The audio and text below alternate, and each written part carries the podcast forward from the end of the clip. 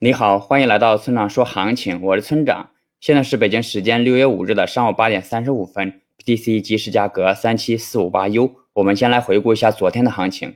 昨天的行情呢，总的来说挺精彩的。那先是向上突破了最近的一条下降趋势线，然后又在美元指数走强以及马斯克推特的影响下跌了回来，形成假突破。那最后呢，是晚八点出现了一波很强的抄底盘。那么接下来。行情如果想要继续向上突破的话，就不能跌破昨晚八点的那根小时线的低点，也就是三万五千五百五十五点。那跌破后呢，就会向下测试三万三千点附近的支撑。那上方咱们可以以三万七千五百点作为强弱分界线，站上三万七千五百点后，大概率继续往上走。那总结一下，关注三万七千五百点的得失。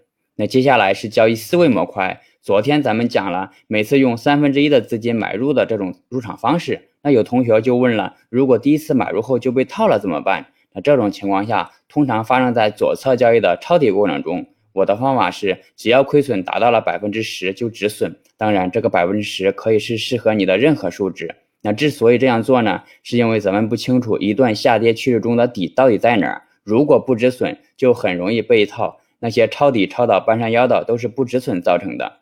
那止损之后就要等下一次机会了。如果继续亏损百分之十，就继续止损，直到真正的底部出现，我们再找机会将另外的资金打入。那需要注意的是呢，这里面的三分之一和百分之十不一定适合每一个人，大家都要找到适合自己的那个度。